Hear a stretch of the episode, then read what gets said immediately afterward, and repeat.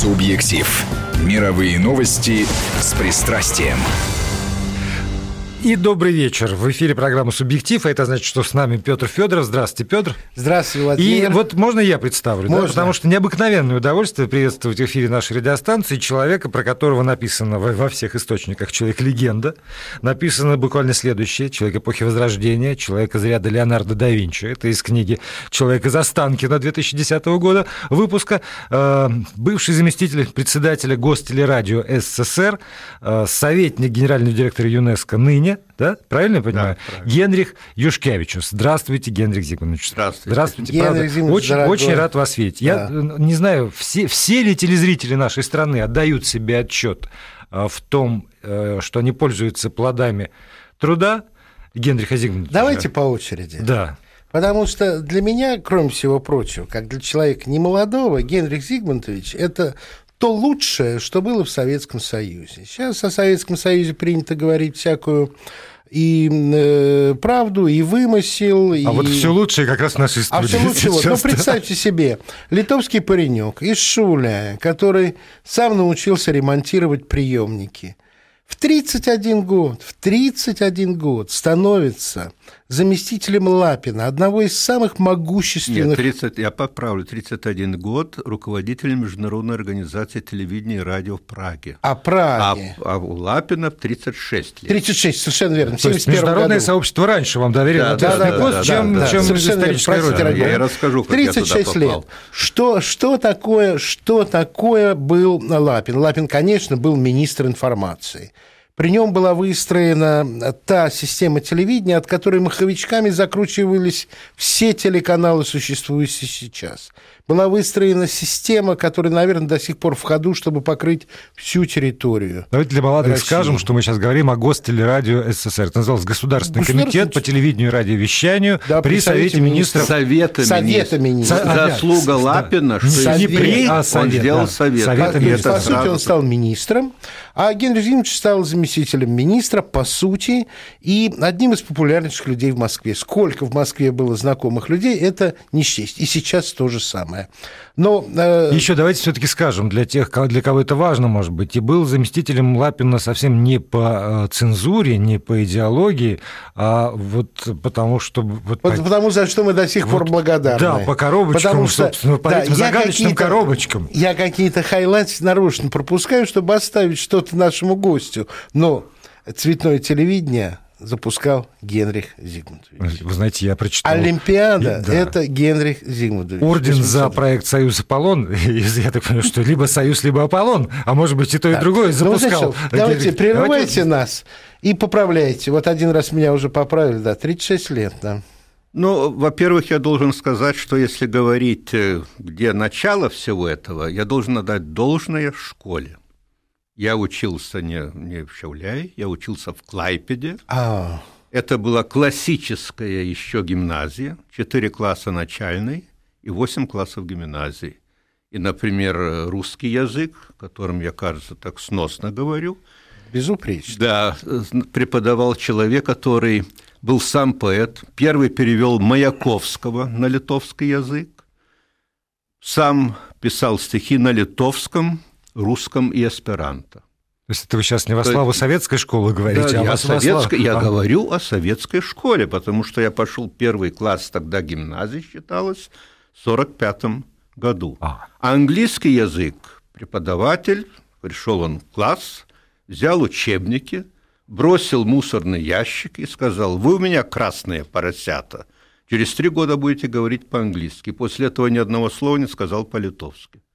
Через три года мы говорили по-английски. И именно благодаря тому, что я уже знал английский язык, э, в 1966 году я приехал в Москву, и мне говорят, Генрих Зимович, вы вообще говорите на каком-то иностранном языке? Я говорю, ну так я сносно могу говорить и могу написать на английском языке, потому что у нас гимназия.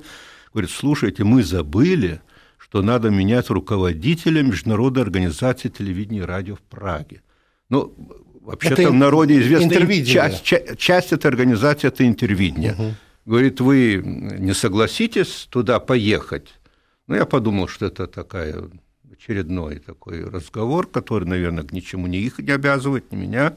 Но когда я приехал в Вильнюс, через примерно 4 дня мой друг, с которым мы сидели э, на школьной партии, он говорит, Генрих, надо встретиться.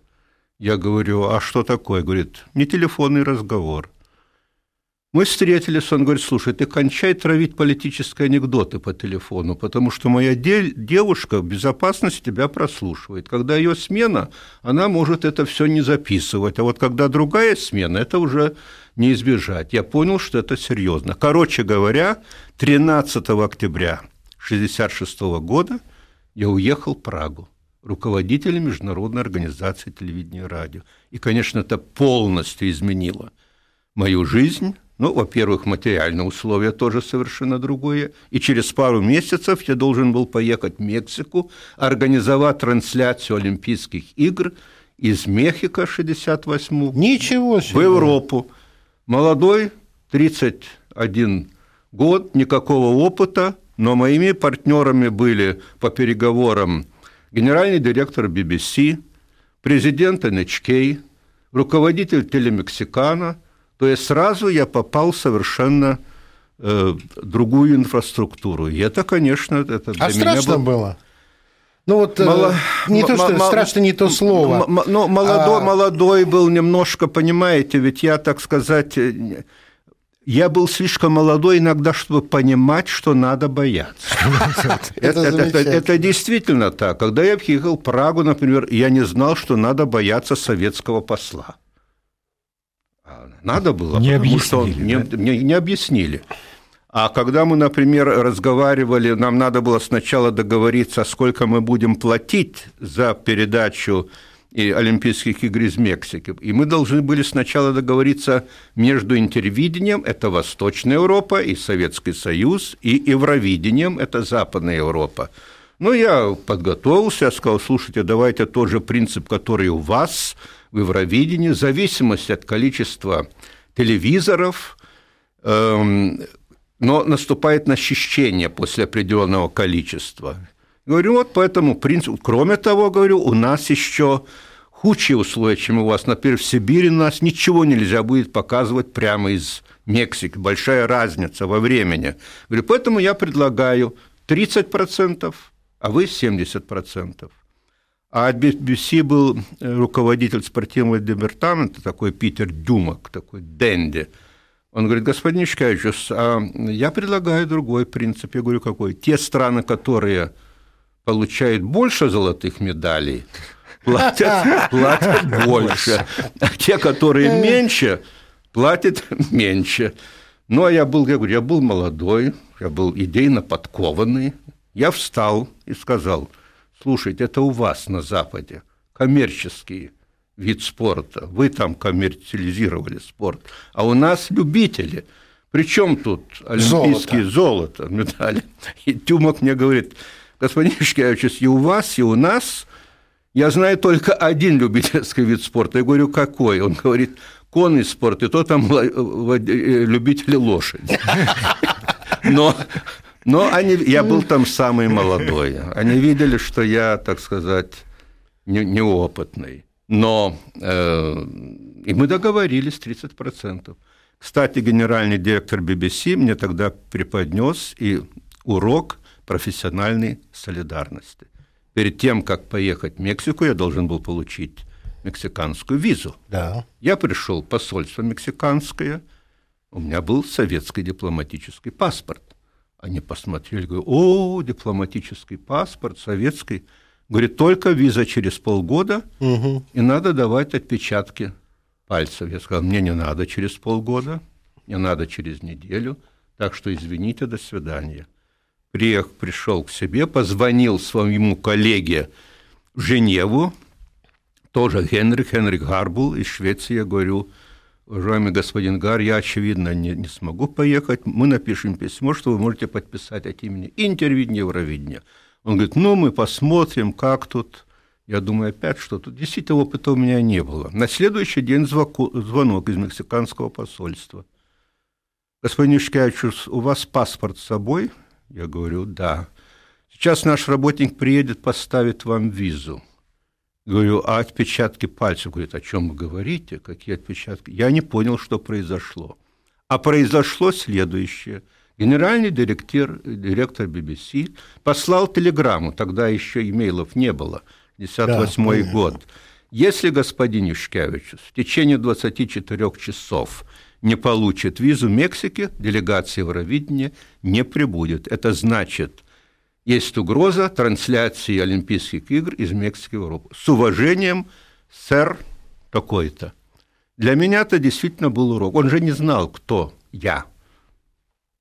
Профессиональная солидарность. Да, профессиональная А вот тогда, Здорово. Генрий Генрихович, вопрос у меня возникает. Вы довольно долго, там, с молодых ногтей, что называется, с 31 года на международной арене договариваетесь с коллегами, в общем, профессионально да. с коллегами. Скажите, во-первых, эти переговоры всегда больше коммерческие были или, или есть, или больше политические, идеологические?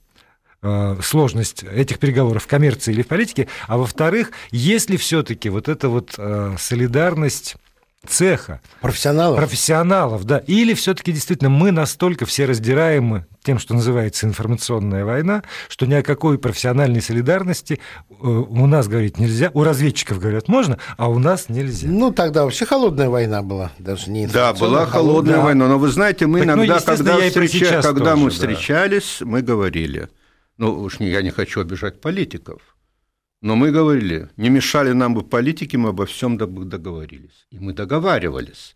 Причем имейте в виду, что интервидения, как ни странно, были небольшие средства. И мы получали за очень небольшие деньги. Например, мне удалось договориться Олимпийские игры из Сапора до 193 тысячи долларов. Да вы что? За 193 тысячи долларов. Олимпийская из Мюнхена за 300 тысяч долларов. А откат? Не было, не было. Не нет, умел брать. нет, я, не, не, я, Может, вам, потому так дешево? Не, не, ну я вам скажу, когда я уже занимался продажей олимпийских э, прав в 80-м, в 80 году, такие попытки были, что некоторые организации приезжали, говорили, э, господин, господин Юшкевичус, назовите счет, вот столько, но вы нам продадите за столько. Но вы понимаете, мы тогда как-то, может быть, не потому, что и такие уж мы были невероятно кристально чисты, но мы боялись. Потом, и потом воспитание было. еще Сбербанке, вообще, там, вообще, вообще, вообще потом даже и, и речи не могло быть. А так мы, ну, действительно, разговоры были всегда очень тяжелые. Я вам скажу, когда вы приехал в Эначкейп договариваться о Олимпийских играх Сапора в цене, мы пять дней просидели. А, они говорят, ну, господин Юшкевич, ну что вы, за 193 тысячи долларов Евровидение платит 10 миллионов. Вы, вы, вы обычно э, платите, да. платите, значит, одну треть. А вы договаривались не для России? Я, для, а для... я уже был зампредом, да, но меня попросили тогда для поехать для интервидения. Да. Я тогда говорю, ну, слушайте, мне понятно, что другого выхода нет. Мы не, не получим Олимпийских за 193 тысячи. Давайте договоримся, мы покажем только часть Олимпийских игр только за 193 тысячи долларов. Они говорят, а что вы не покажете? Не покажем я, японские я, я говорю, для нач... Нет, я сказал, для начала, для начала мы не покажем, вы правы. Церемония открытия угу. и закрытия. Они сказали, перерыв на три часа. Через три часа пришли и сказали, мы отдаем за 193 тысячи долларов при одном условии. Я говорю, каком, что вы покажете все. Но это... Слушайте, а почему нельзя было больше? Не было денег? Или, или не, вы, или не, вы не, так умеете торговаться? Нет, не, не, не было. Все думают, что тогда это были какие-то Вливания невероятные. Огромные, да. да нет. Потом вы знаете, ведь мне пришлось и заниматься... Кстати, когда Брежнев полетел в Соединенные Штаты, угу. я не скрою, это была моя идея, чтобы организовать прямые трансляции. Лапин мне вызвал, говорит, Геннадий Зумович, надо послать Э, операторов, чтобы они сняли. Я говорю, Сергей говорит, сейчас уже такая техника, что можно показывать прямо. Да, говорит, тогда поезжайте и договаривайтесь. И вот после этого, э, так сказать, уже начались эти трансляции, когда Брежнев ездил и когда Горбачев ездил. Но то, что касается обеспечения телевидения финансового, оно всегда было скромное. Да и вообще тогда было. Я был членом телевизионной комиссии Международного олимпийского комитета. Телевизионной комиссии. Когда я ехал от ихнего имени, у меня эти командировочные в день было 250 долларов. Я все же сдавал, я получал 25 ну, долларов. 25, да все это так. Да так делают. Так что насчет материальных таких-то это, это было. А Но... вот насчет политики все-таки да. политика. Я так понимаю, что когда мы брали систему цветного телевидения, то французская СИКАМ не лучше, чем ПАЛ, была избрана по политическим По политике. Это, это я еще тогда не был в Москве, но я знаю эту историю, потому что тогда были э, системы НТС, американская, да. ПАЛ – это э, западная, западная Европа, и была, между прочим, советская система. Была. Разработана... Можно совет... я пошучу? Да. Потому что это я слышал от своих эм, коллег, англоговорящих, как расшифровывается НТС, американская цветная mm. система. Uh, never twice same color. Да, never... Никогда да. не повторяется тех, один и тот технолог... же цвет. Технологически э, американская система самая слабая. И было, было даже, э, Западная Европа говорила, что если вот договоримся, мы готовы принять советскую систему. Но у нас было какое положение? У нас был Деголь с визитом, его повезли Байконур, показали Байконур, он был впечатлен. Тогда был подписан договор между Францией и Советским Союзом.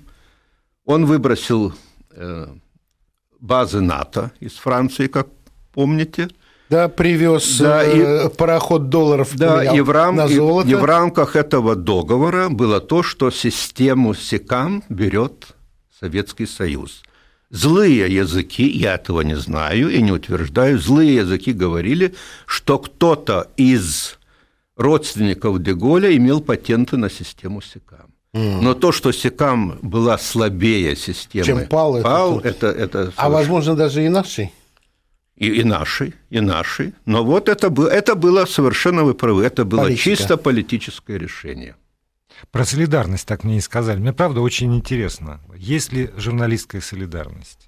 Есть журналист... солидарность, ну вот да. цеха, телевидения. Есть солидарность. Я, я вот э, сейчас столько времени прошло, я могу, могу рассказать. Э, я в Сапора, когда работал, пришел ко мне западно-немецкий журналист спортивный, его фамилия Шнайдер. И тогда Роднина с Улановым парном катании получил золотые медали. И он говорит, могу я взять у Родниной интервью? Я говорю, конечно. Говорит, я хочу вашей студии. Я говорю, пожалуйста, но имею в виду, там нарисовано серп и молот. Он говорит, это очень хорошо, потому что только с Федеративной Республикой Германии Советский Союз там подписал какой-то договор. Говорю, пожалуйста. И он у Родниной брал, брал интервью. Последний вопрос был. Если у вас друзья в Германии, Германиях, Роднина ответила, да, у меня есть западной и восточной Германии. Восточной Германии. Тогда, когда говорили Восточная Германия, ГДРовцы в знак протеста уходили из конференции. Да. Меня Снайдер спрашивает, э, говорит, Генрик, все в порядке? Я говорю, вообще-то да. Она говорит, а я спрошу. Я, значит, подошел к родному и говорю, слушай, ну вот ты сказал это. Ой, говорит, а нельзя? Я говорю, я говорю Шнайдер, да, говорит, нет проблем, я запишу второй вариант, Дубль, да. и, значит, и все. Он записал, она сказала, Германская Демократическая Республика. Я приехал в Мюнхен, тоже 72 год. Летние Олимпийские вот это игры. трагичное. Да, да, да, да, да. И там я узнаю, как это было показано в эфире. А в эфире было показано, Родина говорит, первый вариант – а потом говорят, потом к ней подошел советский политрук, накричал mm. на нее, она расплакалась, а потом, э, значит, вот сказала так, второй вариант. Я, конечно, рассверепел. Вот это солидарность, Володя? Да. Или что? Я, а, я, я рассверепел. Я расслабился, что у меня литературный да, язык ушел куда-то туда. Я, я, я в бар, баре подошел, сидит Шнайдер, сидит BBC, там ABC, все я, извините за в эфире нецензурное слово, я говорю, я думал, что ты профессионал-коллега, а ты просто швайны. Ну, свинья. Да. Все говорят, что такое, Генрих? Я рассказываю. Все встают, и Шнайдер объявляет бойкот. Упс. Да, так что солидарность есть. Шнайдер... Есть и то, и другое. Да, Шнайдер ходит за мной и говорит, Генрих, это не я. Это вот такая Люси Компанова, я знал действительно это. Это она все придумала и так далее. А в то время ЦДФ должна была делегация поехать в Москву. Я позвонил гостелерадио и говорю, не надо выдавать пока визы. Ну, зло. Ну, правильно. И, значит, немножко... Ну, а потом думаю... А Шнайдер говорит, я когда-нибудь тебе докажу, что я твой настоящий друг. Я говорю, ну, хорошо. Прошло много времени. Я, Пала Берлинская я, стена. со- я, со- нет, я сопровождаю Брежнева, визит, встреча с Брантом, Федеративную Республику Германии. Меня вызывает Замятин, дает мне запись. Замятин Леонид Митрофанович, генеральный директор ТАСС. Да, дает мне запись видеомагнитофонную. И говорит, Георгий Замуч, это надо показать выступление Леонида Ильича после встреч с Брантом. Я говорю, как после? Не было еще встреч. Говорит, я понимаю, что не было. А показать Но, надо. но он больной, он плохо себя чувствует. Надо сделать так, что это как будто после встреч. Я говорю, ну давайте, может быть, сначала мы, так сказать, хоть какую-то пресс-конференцию, потом мы демонтируем. Нет, говорит, я понимаю, что это А, невозможно. простите, тогда Леонид Митрофанович не ТАССом завел, а международным делом да, ЦК. да, да, ЦК, да, конечно, да. ЦК. И, и и говорит, вот это надо сделать. Подожди, а вот как вы выкрутились из этой ситуации, мы После все узнаем перерыва. уже да, после рекламы и новостей, потому что э, Генриха Юшкевича можно слушать долго. Видите, мы молчим, но если вам хочется А вторгаться, то тогда э, смс-портал У меня 5533 хороший со словом «Вести». Субъектив. Мировые новости с пристрастием. Продолжаем разговор. Напоминаю, что в студии, помимо автора этой программы, э, Петра Федорова, Который сегодня молчит с удовольствием. Это уникальный случай. То есть это я как раз намекаю слушателям, запомните этот день навсегда. Может быть, он никогда не повторится.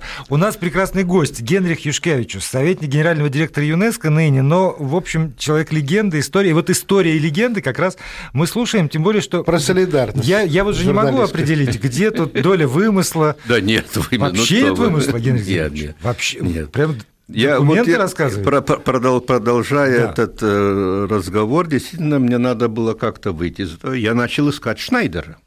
Я нашел, он был известным комментатором э, ЦДФ. Я говорю, Шнайдер, приезжай. Он приехал и говорю, ты мне говорил, что ты настоящий друг и когда-нибудь докажешь. Говорит, что... Это диалоги из «Крестного Я- отца», Я, я говорю, я говорю, вообще пришло время доказать. Ну, на столе, конечно, была водка, была черная икра, которую привозил я с собой. А это Мы- было уже в э, Это- Бонне? Да, да. Ого. И мы, значит, долго беседовали. И он мне говорил, э, Генрик, ты же понимаешь, что это невозможно. Я говорю, я понимаю, что это невозможно, но это надо сделать. Кор- Короче говоря, около четырех часов утра он мне говорит, что тебе это лично надо? Я ему сказал, да. Он сказал, ну ладно. Он нашел ушедшего на пенсию диктора – он нашел переводчика, который с русского языка должен был перевести на немецкий, причем надо иметь, что политическая терминология в ГДР и ФРГ была другая, так, так что надо было найти переводчика. Ой, Это про- Простите, а я уточню, а вот так международный отдел ЦК КПСС не позаботился о том, чтобы это Нет. было уже переведено? Нет, А нет, это не- важно, не- это важная да, краска да, да, да, да. да, да. Значит, это все, это все было записано, это было показано не по РД, а по ЦДФ, которое считалось более неприятельским телевидением. Но мы договорились, каждые 15 минут шла надпись «Это продукция советского телевидения». Мгм.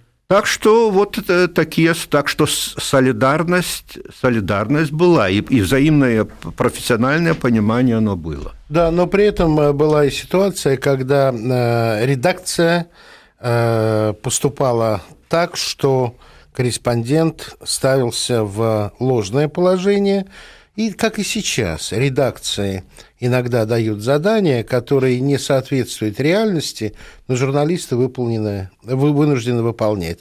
Я могу привести недавний пример.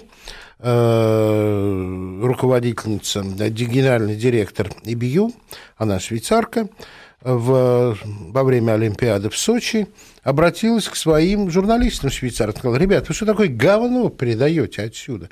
Ведь тут же все великолепно. Они говорят, да, ну прости, из редакции приходит требование, чтобы мы слали негатив. И мы каждый вечер встречаемся в этом баре, все журналисты всех стран западноевропейских, и обменимся мнением, и друг у друга перебираем, где дохлая собака лежит, где еще, где ручку оторвали.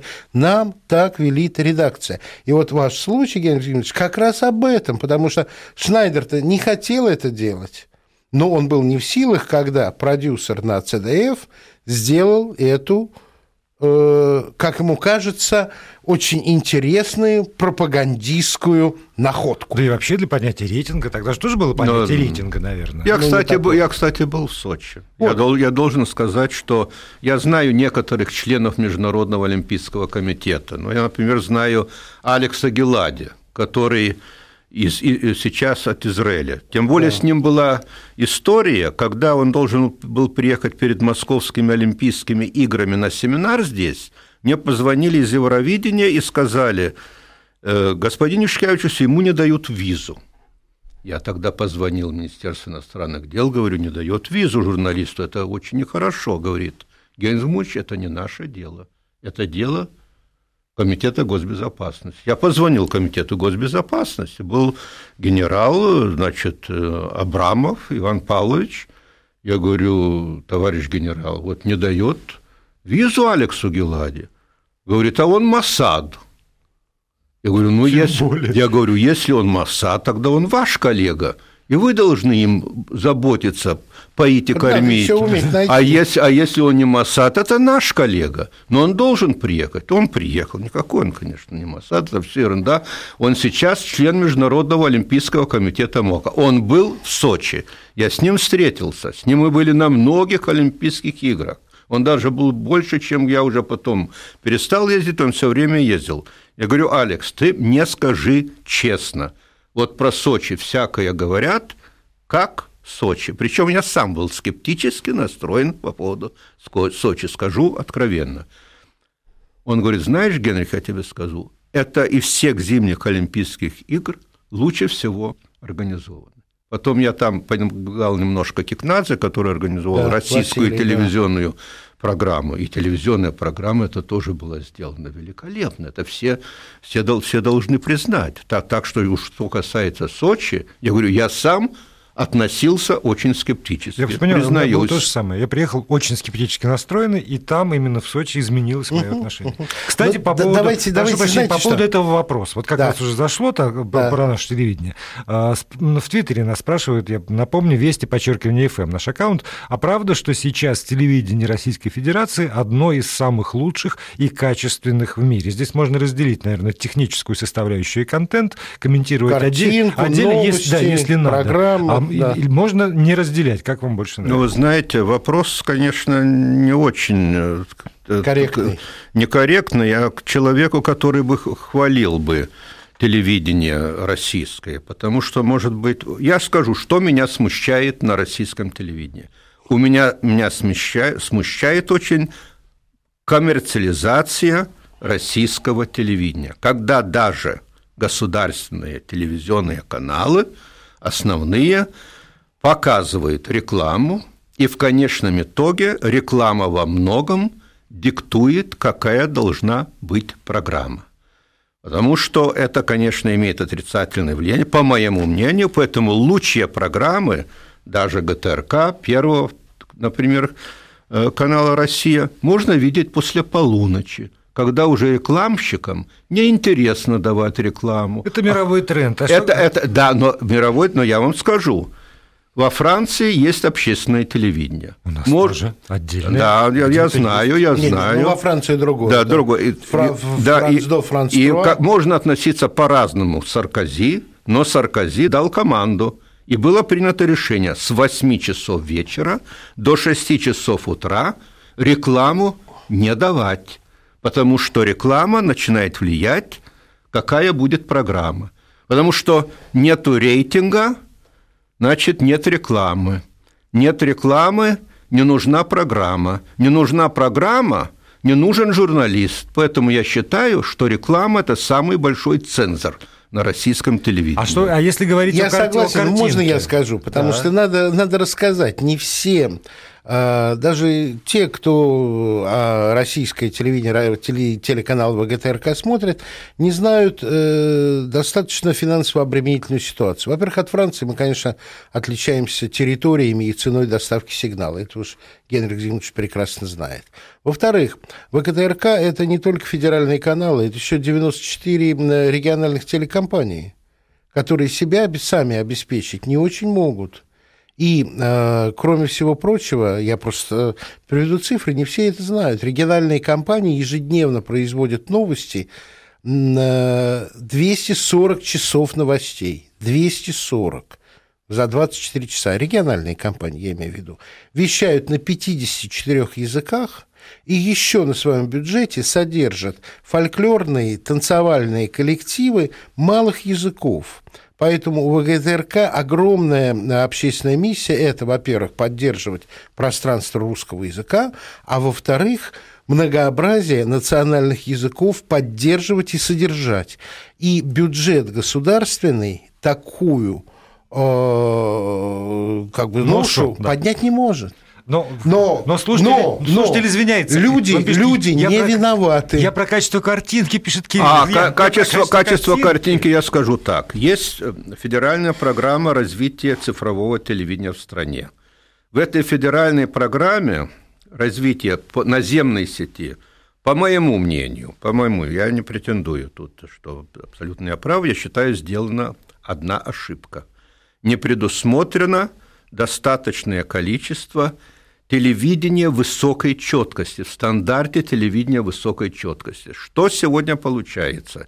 Глава семьи идет в магазин и покупает телевизор с большим экраном. Они в основном сейчас продаются, цены на них упали. Он приходит домой, ставит этот телевизор, собирается вся семья, и он гордо включает телевизор. А, а картинка не та, а что все в магазине. А все говорят, а так это хуже, чем было у нас. Почему? Потому что на большом экране видны все недостатки существующего стандарта. Поэтому многие сейчас телезрители переключаются на спутник. На HD. Да, потому, почему? Потому что спортивные программы, все же по спортивной программе Олимпийские игры идет High Definition, телевидение высокой четкости, и там совершенно другая, другая картинка. Вот мой хороший друг сейчас будет получать премию имени Зворыкина на, на, будет э, Конгресс Национальной ассоциации телевидения Джозеф Флайерти, который много лет бился и добился, наконец, что этот самый плохой американский стандарт 525 строк, never twice the same color, да, заменен на телевидение высокой. И там другого стандарта нету. А у нас, к сожалению, вот эта проблема есть, и она будет существовать, тем более, что сейчас идет борьба за частоты между теми, кто хотят использовать для телефонии, для других служб, и те, которые хотят телевидение, радиовещание. То есть это дело государства все-таки, это единого да, стандарта. Да, да, это, это да, дело. но при этом у нас э, цифровизация идет очень быстро, раз – а, и новости на подходе. А Поэтому новости, давайте, давайте еще новости, сейчас выслушаем да, последние да. новости, которые приготовили наши коллеги, и вернемся в эту студию буквально через несколько секунд. Субъектив. Мировые новости с пристрастием. И с Генрихом Юшкевичусом. Да, сегодня у нас не мировые новости, а мировой гость. А, к сожалению, даже третий вопросов, который я с вами хотел обсудить, Генрих Владимирович, не удается коснуться, потому что ужасно интересно, не хочется вас перебивать. Но сейчас мне хочется сказать то, может быть, не все, э, большинство наших слушателей не знают. В Москве есть проспект Юшкевичуса. Вы знаете, где он находится? Сами мы не местные, я из понаехавших, я прошу вот прощения. Есть вам рассказ. Не проспект, Но а это... переход. Слушайте, что Нет, да, они назвали проспектом. Назвали проспект? Это, проспект да, назвали проспектом. Дело в том, что когда строили новый Олимпийский корпус, между старым зданием и 57 -го года. Да, да, не было, не было построено подземного перехода. И проекте не было предусмотрено. Я строителям сказал, ну, слушайте, ну вы что, по, по улице бегать? Они подвели меня к окну и говорят, Геннадий Зигмундович, ну, смотрите, за час проезжают две-три машины, зачем этот переход нужен? Я говорю, нет, переход нужен. И настоял на своем, и надо дать должный, вот тогда был Ресин, да. строй, он поддержал, и этот переход был сделан. Сейчас попробуйте вы через эту улицу пройти, сколько там машин. Но ну, это смертники он... сейчас только. Абсолютно. Да, да и, и, ну и, конечно, шутку назвали так и, так и назвали. Так что, так но что... Это, это мне признание народа наиболее ценное. Спасибо, потому что, конечно, мы эту легенду знали, и мы были благодарны уже тогда, потому что когда зимой надо было из одного здания в другое попасть, и не надо было одеваться, сдавать номерки, все, это было чрезвычайно удобно. Правда, с ним связана еще одна легенда. Приблизительно посередине был люк. Просто вот люк, который э, снизу был виден как люк, а сверху был люк. И однажды а, через него своровали э, студийный магнитофон венгерский, оставшийся после Олимпиады, который можно было использовать дома. Ребята надели синие халаты, взяли тележку, взяли этот магнитофон, подвезли на середину, а сверху люк открыли и вытащили через люк. Такая история тоже была. Но я слышал только об одной из них. Вот, потому что вот это вот оборудование а, олимпийское, много было неупотребимо потом. И у нас вот эти вот пульты с микрофончиками из комментаторских кабин лежали никому не нужны. Их было не к чему приткнуть. Некуда вот. своровать, никто не знал, куда. А ну, ну, ну, Тяжелая профессия у вас, журналистов-то. А что, умыкнуть мало ну, что? Ну да, непонятно, куда продать ну, свою и, и, и пленку мы не брали, и бумагу осталось, не брали. Вот осталось, на самом деле, минуты, считанные минуты Нет, наш, нашей программы. Давайте так, приходите к нам еще, потому Не, что... подождите еще, еще. Потому что... Приходите, конечно, но еще целых пять минут есть. Ну да, ну да. Я, Давай, давайте вот совершенно... Меня сворачивает вот, соверш... на сегодняшний день все время. А у меня, вот, у меня тоже, ну, другая да. тема.